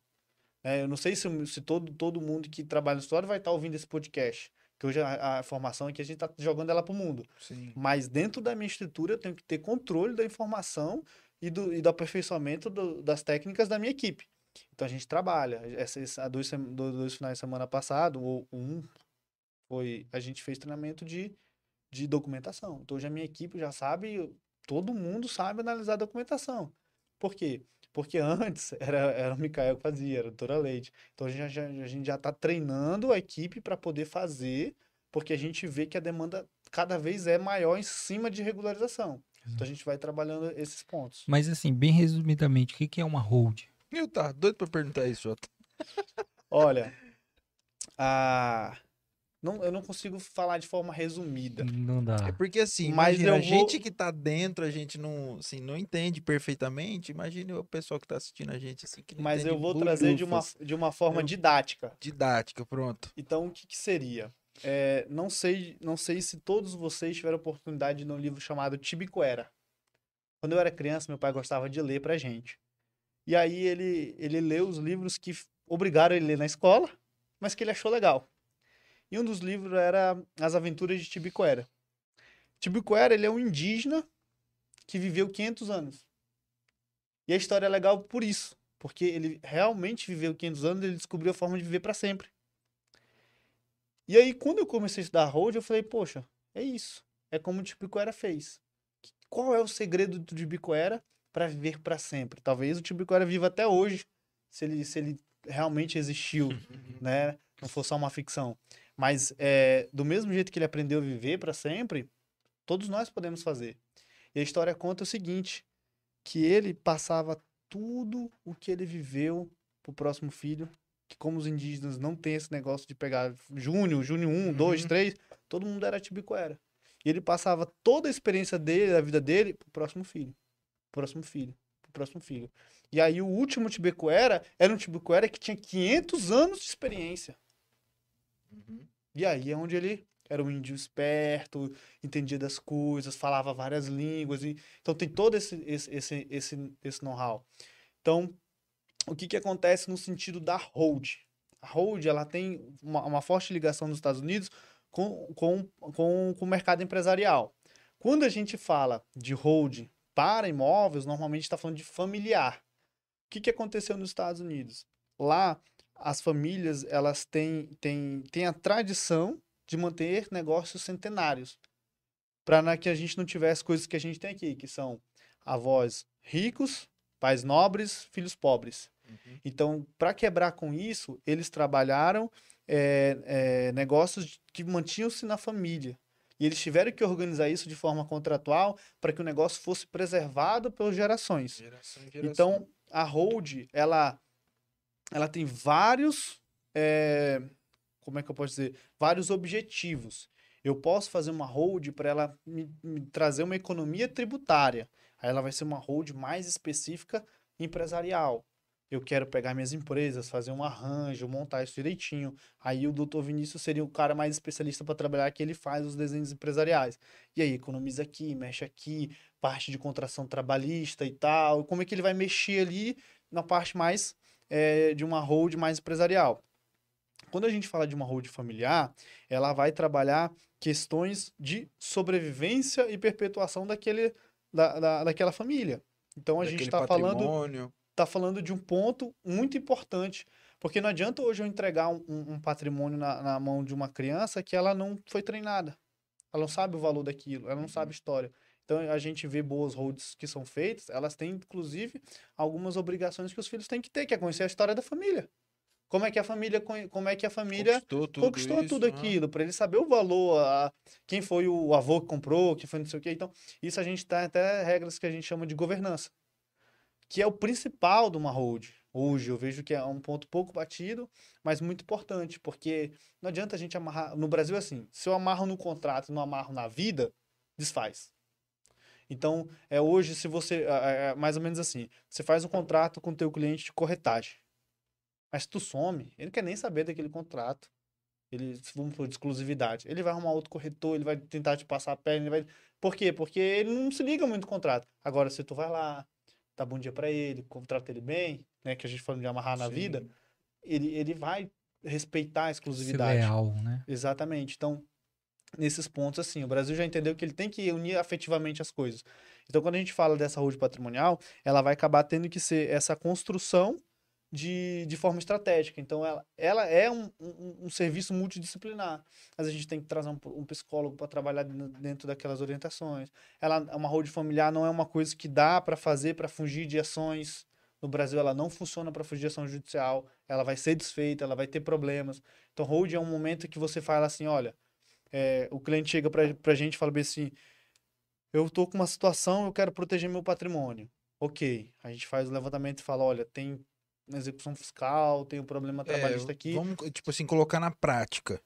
Né? O cara é um empresário, né? Tem vários patrimônios, a empresa passou por uma situação, é, e aí ele tem essa, essa situação. Vou montar uma hold para proteger esse meu patrimônio enquanto não entra é, buscas Nenhum, é, judiciais. exatamente. Né? exatamente o que, que é o ruim de empreender no Brasil? Pouco incentivo e quando você aí quando você está começando, você não tem dinheiro para gastar com advogado para fazer aquela parte de hold, uhum. né, para fazer todos os arranjos. Então, quando você começa a pensar em fazer arranjo, provavelmente você já está prevendo um problema, alguma coisa assim. normalmente só procura advogado quando a bomba estourou. Então, é muito difícil que a hold seja o remédio adequado para uma empresa que está quebrando. Sim. Ela é, ela é um remédio adequado para aquela empresa que quer construir e já chegou e falou, olha, agora eu tenho uma margem que eu posso melhorar a minha tributação com uma hold, eu posso trabalhar uhum. outros pontos. Veio, tipo, o pensamento, tipo, do Eike Batista, né? Ele criaram a hold para proteger os patrimônios dele por conta de tudo que passou, Tanto né? que ainda é bilionário, né? É, exatamente. Só que ela tem, ela tem que, o empresário tem que entender assim, que o negócio dele é previsão. Se, por exemplo, se ele deixa estourar uma bomba trabalhista, é difícil ganhar essa ação. Sim. Se ele deixa estourar uma execução na empresa dele, é difícil proteger os patrimônios pessoais dele. Então, assim, a hold ela não, ela não é uma solução para tudo. Ela tem que ser observada. Eu gosto de dizer o seguinte: a hold é criada nos tempos de paz, uhum. se preparando para uma guerra. Uhum. Qual é essa guerra principal? Um inventário, que a gente consegue tirar ali uma economia de quase 90% do inventário. É, é, um, um quando a pessoa tem empresas e imóveis no próprio nome, evitar uma desconsideração de personalidade jurídica, que é tirar aquela empresa e atingir os bens dos sócios. Então, é, é no momento de paz. Então, a gente trabalha nesse momento. Então, o que, que acontece? Ah, o cliente, ah, eu tenho uma execução civil, eu tenho uma execução, algum problema, eu não consigo fazer hold? Não. Mas é a hora que o advogado vai pegar aquela execução e ver se, se às vezes não tem uma saída, uma negociação. Vai trabalhar aquilo para depois trabalhar a hold. hold uhum. Então tem esses pontos. É... E aí tem colegas que trabalham com hold que eles têm que fazer isso. Fala, olha, tem que resolver isso aqui. Procura teu colega, ou até um, é. um colega para indicar, porque Antes de tem tudo, que fazer. Precisa ser resolvido Tem que ter espaço. paz, tem que estar tá na paz para uhum. manter essa paz. Até para pensar melhor, né? Para pensar é. melhor. É. Então, é na parte de organização, né? Então, para se montar uma hold. É, aí, assim, é, tem que se ter uma. Não uma fé, mas um acreditar muito no seu negócio, né? É, para você separar isso daí isso, antes. Não, pra... só, não só isso. Ó, o que, que acontece muito? A gente tem cliente assim, o cara é muito bom nisso. O cara é um um cara muito bom de, na imobiliária dele, ele é o cara. Mas aí ele quer criar um ecossistema. Pô, ele pode incorporar aqui, ó. Aí ele abre essa empresa. É, não existe a possibilidade dessa empresa, a menos que tenha confusão patrimonial, alguma coisa nesse sentido, dessa empresa influenciar nessa, uhum. né? Mas o que que acontece? Como tudo vai ligar no mesmo sócio, é, essa pode atingir essa, atingir o sócio e o sócio dá uma quebrada e, e diminuía o resultado dele aqui. Então, o que, que é. Presta esse celular aí que vai ficar. Não sei se vai dar para mostrar. Quando você tem uma empresa aqui, a gente não tem mecanismo jurídico para fazer isso. Daqui daqui para cá. Entendi. Uhum. Entendeu? Uhum. Não existe isso hoje no Brasil ainda. É, isso aqui demoraria muito tempo, teria que subir até lá no STF, então é muito difícil chegar Meio que aqui. limita. É, aí é nisso que o pessoal gosta de usar o termo blindagem patrimonial. Isso, é. Blindagem patrimonial, juridicamente, é visto como um, um termo pejorativo. É uma coisa que não existe no, no- no- direito e, e isso é, é errado, vamos assim dizer. Mas proteção é um termo que seria mais adequado, por isso que a gente fala proteção e não blindagem. Então seria isso, a gente coloca ali aquela, aquela hold, aquela empresa administradora, como um, mais um caminho a se percorrer. Basicamente, na questão de proteção, seria isso. Só que, como eu te falei, eu vejo proteção patrimonial de forma geral. Sim. Se eu crio um sistema de governança de como meus filhos vão adquirir aquele imóvel, de quem vai ser o herdeiro, é, é, você vê que naquelas famílias que têm mais, mais recursos, eles já começam a treinar ali o, o príncipe, vamos dizer, né? A princesa que vai gerir aquilo. Então, ah, um filho quer ser médico, o outro quer esse, isso. Não, o outro ali vai gerir, vai cuidar das coisas de todo mundo, vai ser o, o próximo patriarca, vamos assim dizer, cuidar daquele negócio. E acontece, porque é, a seção de empresa no Brasil, normalmente, quando não tem esses arranjos, ela, ela quebra na, na, na segunda, terceira geração. Então, treinar o sucessor é muito importante, é uma coisa muito comum fora do Brasil e no Brasil nem tanto. Então, assim, é, são pontos que a gente vai trabalhando. Então, ela pode ser uma parte para economia tributária, eu quero um resultado a curto prazo, economia tributária. Nem sempre a hold vai ser melhor, mas em alguns pontos ela é boa. Então, vamos trabalhar a economia tributária. Ah, que é o que o quero- brasileiro quer, né? Curto quero prazo. curto prazo. Paga Então, assim, pra- imposto, né? É, para a economia tributária, ela é um remédio é, mais, mais simples. Você abre a empresa, você conecta as empresas ali e tal. Mas quando a gente vai falar de evitar nulidades, evitar processo judicial, eu já vejo que é uma questão que tem que ter um advogado, não dá para ir só o contador. E o advogado tem que ter contador, tem que ter todo mundo dos parceiros ali para caso precise auxiliar.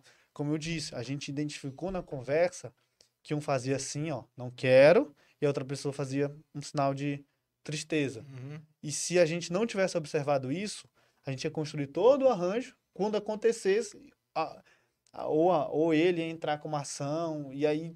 tu- qual é o objetivo de, de organização patrimonial, de proteção patrimonial? É não dar problema depois. Então tem que ter essa, esse, esse lado de ver o que pode dar problema. Uhum. E quem vê isso melhor do que um advogado, é, não tem. Porque a gente vê os Pra problemas antever, acontecendo. né? A gente vai ali ver. é, Estuda, né? como, é, como os processos judiciais eles não têm uma publicidade para quem não é advogado, então tu não consegue abrir o processo e descobrir porque aquele, que, que aquela pessoa se deu mal, vamos assim dizer, Uhum. então acaba sendo só um advogado que consegue ir lá e ver quais foram os casos parecidos, o que, que aconteceu, qual foi o resultado, o que, que isso pode gerar de risco, é, se há uma singularidade, se, o que está acontecendo no Brasil nesse momento, o que aconteceu no passado, aí vai olhar a doutrina e ver o que, que pode acontecer no futuro, né? Então, o advogado vai ver essa parte. Essa é a parte chata, é a parte que demora, análise de documentação, de imóvel, análise das pessoas, tem que tirar, fazer isso, fazer aquilo. Que a pessoa fala assim, poxa, mas eu queria começar a hold hoje e terminar amanhã. Não dá.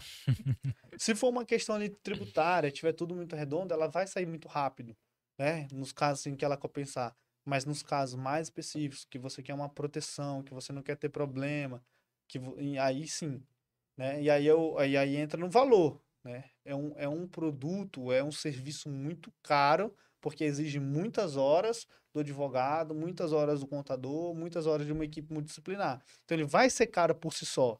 Só que nem sempre o resultado é hold. Nem sempre a solução é hold. Não dá para vender hold como uma pessoa solução de tudo. Uhum. Então, nesses casos, a gente tem que analisar ponto a ponto, tá? E basicamente isso. E, Mikael, e assim, pra gente já. O, o corretor, você vai lá no, no, no CETEPS, dá aquela aula, corretor ele se forma, aí procura o Mikael. Qual seria a estratégia que você daria para esse corretor que é do zero, ele já poder atender tendo meio que um, um direcionamento sobre isso? Você faz a, Sobre o a e não, no geral, geral. exatamente. A Malba faz esse acolhimento É, hoje a gente tem um. Eu, eu gosto de chamar de um produto, né, para minha, pra minha veia empresarial, mas é, de forma jurídica a gente não pode falar isso. Mas seria assim, informalmente falando, a gente tem um corretor prêmio. Que a gente tem um, um canal de tira dúvidas pro corretor, do dia a dia, sobre os contratos e tal. O que, que a gente começou a acompanhar um corretor? parte inicial o corretor não fazia. Pela correria do dia a dia e tá, às vezes por não, não saber o que colocar no contrato de corretagem, que também é uma ficha de captação e uma prestação de serviço. Quando você fala, por exemplo, do arquiteto, é um contrato de prestação de serviço.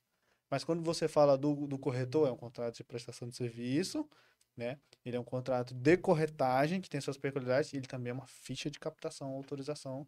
E aí tem alguns estudos, como a, a, exclusividade, que é uma coisa muito, muito do mercado imobiliário, e outros institutos que são específicos do corretor.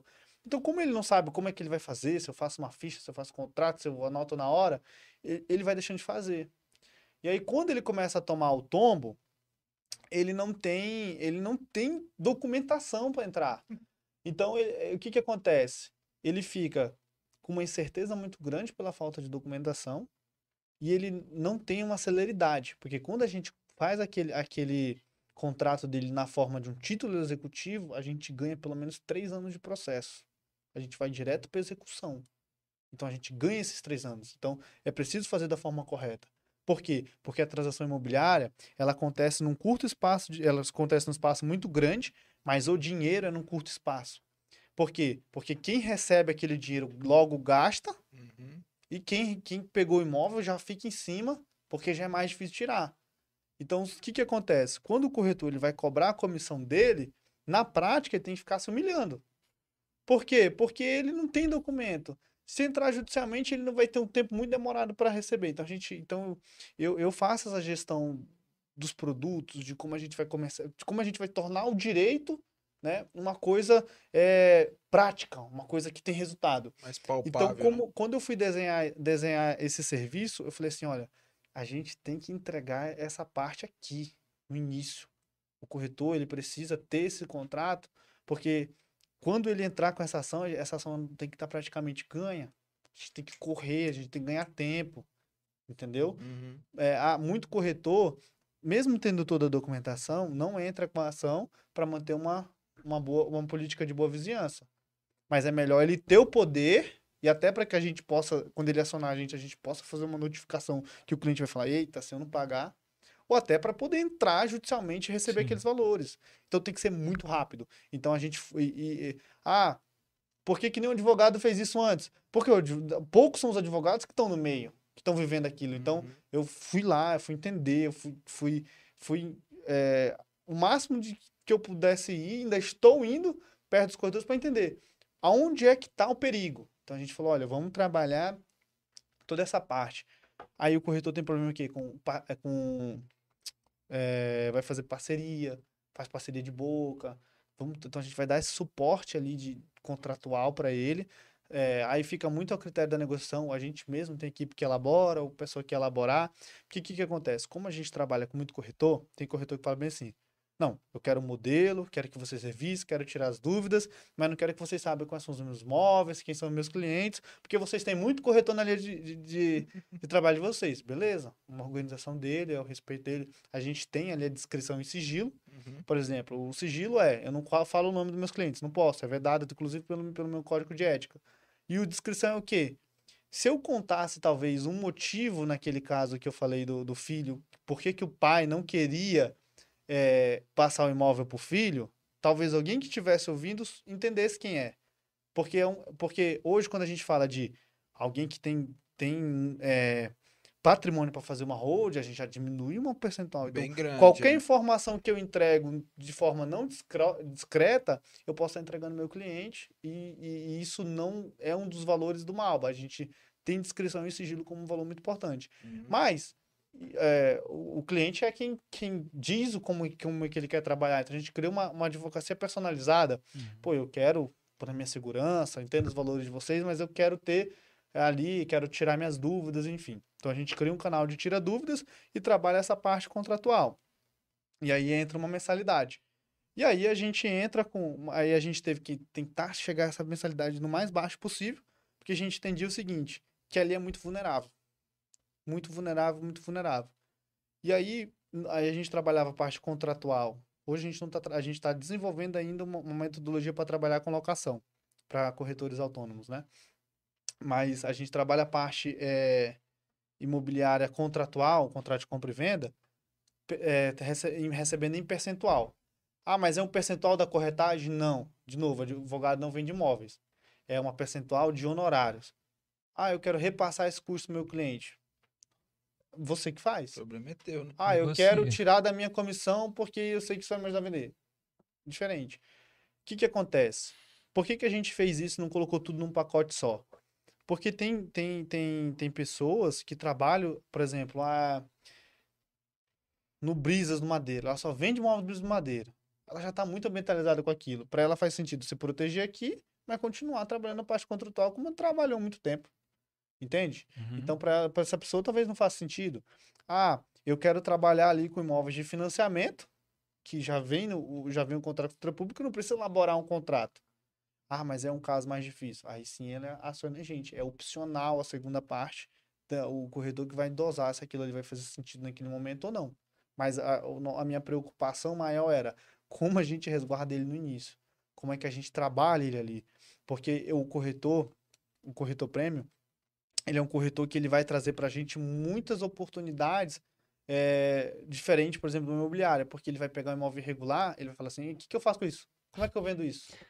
Aí a gente vai trabalhar a regularização.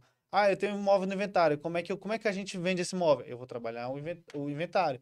Ah, o cliente divorciou, como é que eu vou trabalhar o divórcio? Eu vou trabalhar o divórcio. Então, ele é um cliente que ele traz clientes para a gente também. Sim, sim. Então a gente tem esse esse ele, ele fica aí por isso que a gente chegou, tentou chegar no menor preço possível, respeitando também a parte ética e entregar esse resultado para ele aqui. Porque aí o que acontece? Ele vai crescer. A Sim. ideia é essa. Aí, como eu falei para vocês, é um tempo de sobrevivência. E quando ele vê que é fácil entregar o serviço para você, a parte burocrática, chata, e, e vender e receber os vender, honor- pra ele é maravilhoso. E aí vamos supor que ele chegasse para mim num caso assim: olha, tem uma possibilidade de um cliente que tem vários imóveis, a gente fazer uma hold. O que, que eu explicaria para ele? Falei, olha, é, uma grande, é um grande momento. Por quê? Pensa que o corretor de uma hold, ele vira uma espécie de conselheiro. O pai vai falar pro filho que o cara é o corretor da família. E todo mundo que faz uma holding, que ele tem uma coisa chamada de avanço patrimonial imobiliário. Ele não vai ficar, ele não vai fazer um hold, tem cinco imóveis, permanecer cinco imóveis. Ele é uma pessoa que investe Vai em imóveis. anexar mais Ele ainda. vai trazer mais imóveis. E aquele corretor vai passar a ser a peça fundamental no, na expansão imobiliária daquela, daquela família. Então, o que que acontece? Quando você constrói aquilo ali, muitas famílias elas vão unir dinheiros, unir recursos para aumentar aquele patrimônio imobiliário, para ter recursos. Então, ele ganha um- uma excelente oportunidade. E aí a gente fez um, um, um- papo com, com um corretor lá, lá em San- Santa Catarina, que ele já estava nessa visão. Ele já estava fazendo lá a parceria para ter os para ter o que os, todos os clientes dele tiver, que, que são investidores, ele trabalha com investidores. Então ele falou: olha, eu vou montar uma hold para todos os meus clientes, e aí eu vou entrar como uma espécie de conselheiro naquele, naquela hold, e eu vou fazer expansão. Eu só vou apresentar pro cara, ó. Tem Compramos tantos imóveis esse é. mês. Compramos esse, vendemos. Ele, ele tornou é, mais simples o processo de decisão do, do cliente. O cliente chega para ele, ó, tem, esse mês tinha dois imóveis. Aí ele fala assim, ó, esse mês agora tem três. Não, olha, esse mês a gente não tem nenhum imóvel. Por quê? Porque eu achei que chegou a, a curva de aproveitamento, vendi os imóveis, estamos com tanto, já vamos comprar cinco. Então, assim, ele faz essa gestão do patrimônio imobiliário uma espécie de conselheiro. E eu achei isso genial. Genial, mesmo. Então, eu, eu se, o se, a pessoa chegasse um cliente desse, eu falei, olha, já vamos montar um arranjo aqui, vamos criar essa, esse ponto. Por quê? Porque, mano, quem não quer crescer o patrimônio imobiliário sem ter dor de cabeça? Tendo um cara que é expert para construir aquele patrimônio, lógico que tu vai construindo a confiança com o tempo, Sim. mas é, é, é, é, é, é uma coisa assim que pro corretor eu vejo que é essencial. Então, se o cara souber trabalhar essa informação, e aí entra o, o- diferencial da gente trabalhar essa comunicação, é isso. Ah, mas eu, eu eu vou, eu vou sugerir uma hold pro, pro, pro, pro, meu, pro meu cliente? Lógico. Quem mais vai ganhar nessa, nessa brincadeira é você. Entendeu? Então, assim, é, a gente vai trabalhando essa, essa assessoria, essas, lógico, essas dicas do nosso lado, né? O, o, expert para escolher os imóveis, fazer essa expansão é o corretor, não tem como falar do Uhum. advogado. Sim. Por mais que, que, que seja como um entusiasta do mercado imobiliário, pô, o, o corretor dá todo dia com o imóvel. Ele sabe. Às vezes o cara não até não, não chega lá, estuda dados de, de BGE, coisas assim, aí o cara começa a criar aquele tato, aquela, aquela, aquela é, é, como é que não é intenção? Seria intuição. Ele sabe aquilo, entendeu? Então, é, não tem como. Acaba que o corretor seria uma, é, é uma combinação perfeita. O cara que quer avançar um patrimônio e ter um bom corretor de imóveis. E, e, Vinícius, eu fico até feliz de saber que nós não somos os chatos. Porque, ó, tem corretor que fica puto com a gente. Porque quando o cara faz uma captação, ele tem que fazer a ficha. Se for gestão, que é exclusividade, tem que ter o contrato de gestão.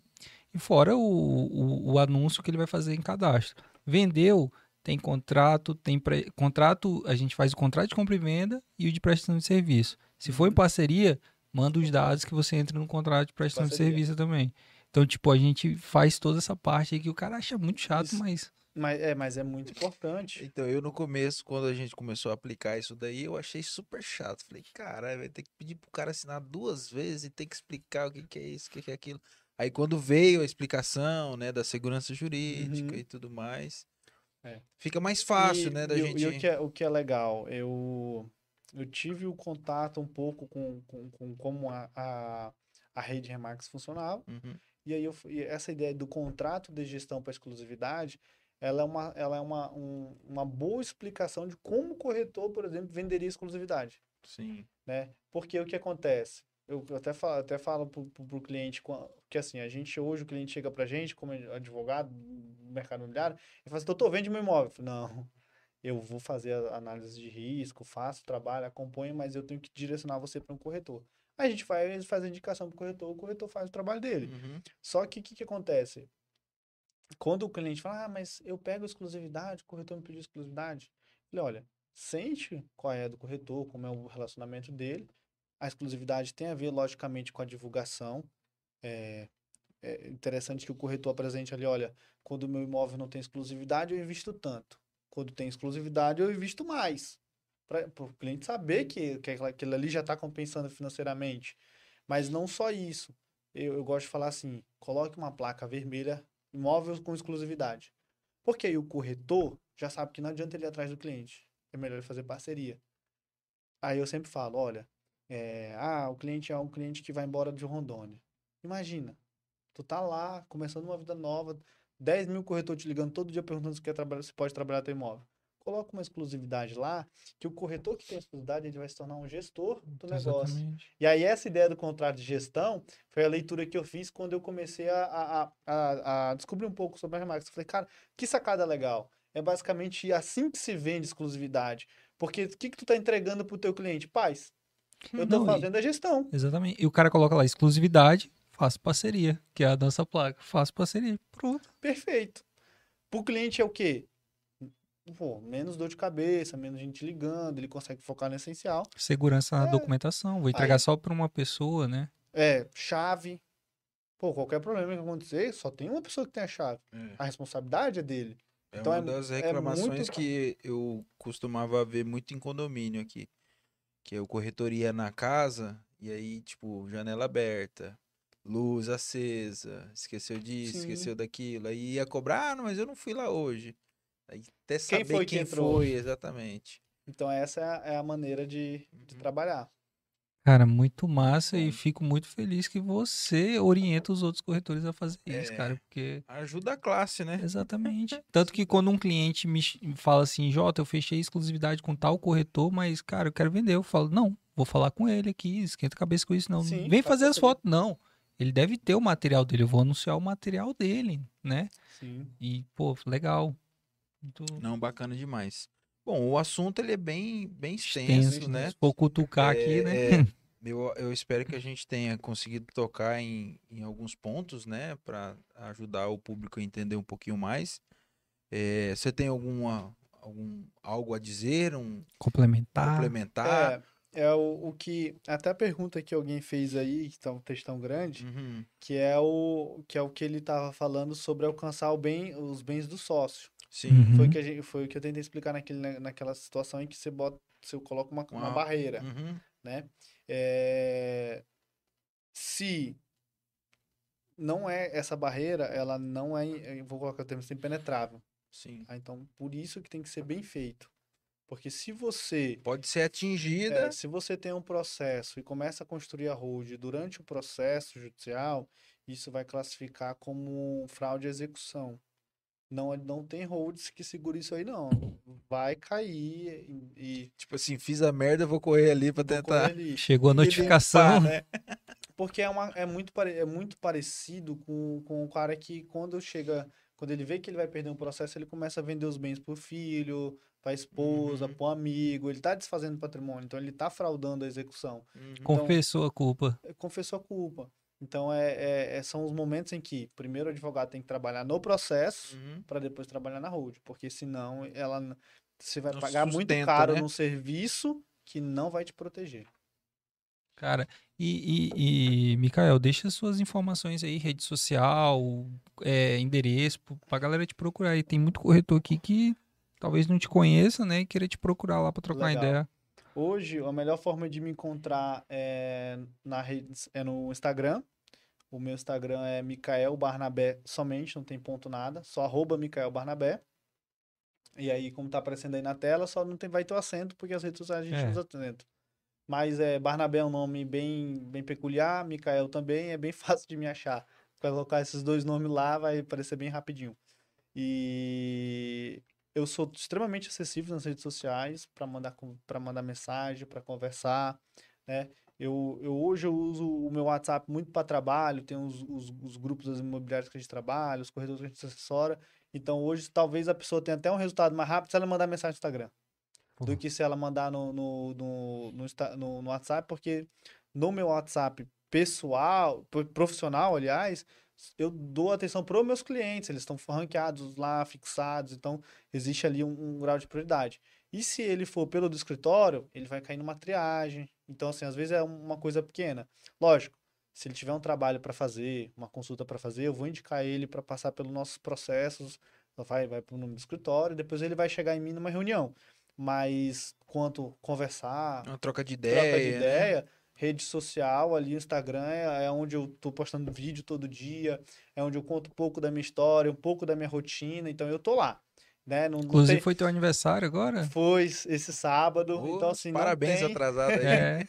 não tem frescura, não tem, não, não precisa falar bonito, não precisa chamar de doutor, tá bom? É Micael Barnabé, advogado, eu sou bem, bem, bem ego baixo com isso aí, tá? É, pode vir conversar, tô sempre, tô sempre à disposição. E eu acho que essa é a melhor ferramenta para me encontrar, pra gente conversar.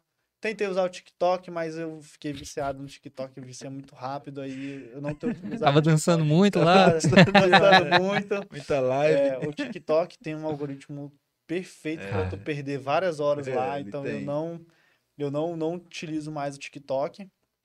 E nas redes sociais sou eu mesmo que uso, sou eu mesmo que mexo, sou eu mesmo que subo as coisas.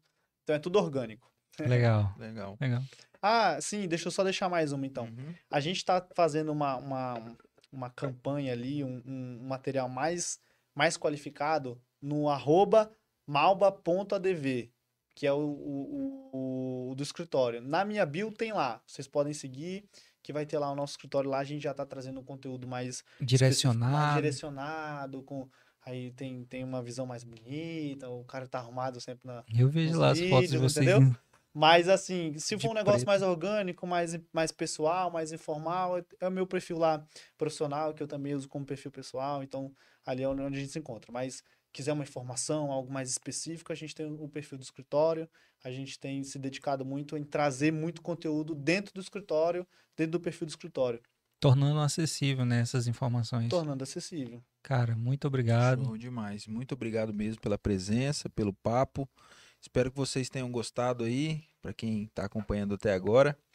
É, o, e o, o O Ribeiro, Flávio. né? O Flávio apareceu aqui, mandou uns foguinhos. Vamos, vamos embora. Vambora. O Públio mandou mais umas palminhas aí. Obrigado aí pela por Sempre com a prestigiar. gente. É, valeu. E é isso aí. Perfeito. Agradecer demais. Espero que a gente possa chamar para outros assuntos, O, para o- falar o mais, Vinícius, né? O, né? É, Doutor Vinícius. é, é. trazer ele também. Olha aí, eu Então, você- vou fazer o convite pra ele amanhã. Você falou hoje. que ele é, é bem novo, né? O Bem novo. Gustavo também do cartório do primeiro ofício veio com a gente aqui. Cara, Legal. fiquei impressionado Guilherme, também. Guilherme, Guilherme. Guilherme, primeiro. desculpa. É, do primeiro. É, Tá me ligando, você tá doido? é é, também muito novo, mas assim, cheio de conhecimento, Sim. sabe? Muito, muito esperto, né? Passou muita informação legal aqui, vinculada à parte de cartório. Legal, então, legal. bacana, fica aí o, o convite estendido aí pro, pro Pro- colega. É, é a nossa geração, né? Agora é a nossa É, vez, né, sim, cara? é, vez, é. E é Isso isso é daí. Valeu demais. Valeu, galera. Obrigado, viu? Boa noite pra Muito vocês. obrigado. Boa semana. E Valeu. até o próximo.